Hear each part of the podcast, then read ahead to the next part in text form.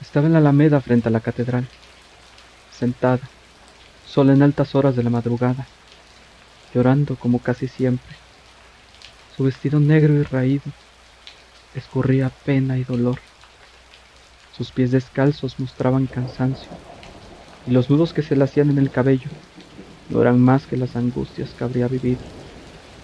La llamaban La Rioca, un apodo que sus compañeros la habrían puesto en la primaria y que la acompañaría hasta el fin de su existencia. Muchos decían haberla visto, otros dicen que la escuchaban llorando entre las calles de Oaxaca, pero nadie nunca se atrevía a acercársele. Una noche nacieron dos niñas. A la primera la llamaron Laura, una niña blanca como la nieve, y con su cabello que parecía bañado en oro, los ojos tan azules como el mar, y su sonrisa tan bella como el arco iris. Pero su hermana era diferente. Su piel color café con leche, su cabello más negro que la misma noche, y sus ojos rojos, que al llorar daban la impresión de estar tirando sangre. Ambas niñas crecieron. Lauro se volvió una chica de lo más linda, siempre muy atenta, muy cálida, muy agradable.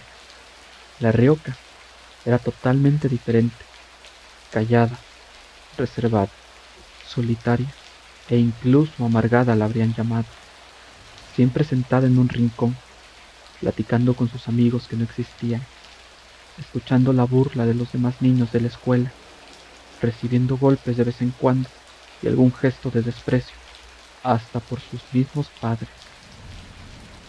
Creció viendo a su hermana, observando desde su rincón. Y la corta edad de diez años ya habría guardado tanto odio hacia ella le costaba hasta respirar en su dirección. Pero la Rioca no era rencorosa. No, no la culpaba de sus desgracias. No la culpaba de que sus padres olvidaban darle de comer.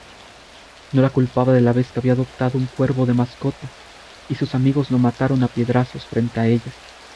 Ni siquiera la culpaba de todas las veces que dormía fuera, en el frío, porque a Laura le incomodaba la forma en que la miraba.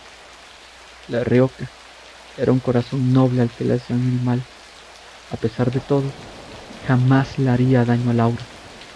Carne de su carne, sangre de su sangre.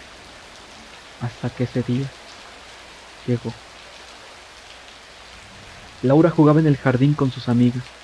La Rioca se acercó para pedirle jugar un rato, pero nadie quiso que ella jugase. Laura la empujó y la Rioca soltó un llanto. La miró fijamente. La niña de doce años se retorció de dolor en el piso para luego morir. La Rioca la miró durante un largo rato, aún después de que llegase la policía. sus padres lloraron la muerte de su amada hija. Ella seguía ahí se convirtió en la niña que había matado a su hermana. Sus padres la dejaron a su suerte en el patio. Dicen que sus gritos solo eran silenciados por sus llantos. Nadie estuvo nunca con ella, solo el cadáver de su cuervo mascota que enterró precariamente al lado de los rosales. Nadie nunca la aconsejó cuando se volvió mujer. Ni siquiera tuvo el apoyo de su madre que miraba desde la ventana cuando su tío le robaba su inocencia. Nadie, Solo ella y el olvido. Cada vez tardaban más en darle de comer. Las horas se volvieron días y los días semanas. Era incapaz de contar todas las cicatrices que cubrían sus muñecas, pero junto con su ira, la muerte encontró lugar. Muerte e ira que la siguieron hasta su adolescencia. Cada ser que estaba cerca de ella moría más temprano que tarde, e incluso el mismo suelo que pisaba agreteaba al pasar sobre él. Ella era el dolor y la melancolía encarnados, el sufrimiento la arrullaba en las noches y la agonía perfumaba sus amaneceres. Un día le rió que escapó de su prisión. Comenzó a vagar por las calles de la capital. Nadie nunca le lloró, mucho menos le extrañó. Dicen que no puedes verla sin sentir la mayor de las penas y que su sola mirada mata, y hasta la misma noche le da frío a su lado. La puedes ver caminando en las noches por el centro histórico. una joven de vestido negro que deja su dolor a muerte tras ella, diciendo plegarias para que su misma hora llegue. Así que, la próxima vez que camines en la madrugada por Oaxaca, no pienses en tus pecados, mucho menos alces la mirada.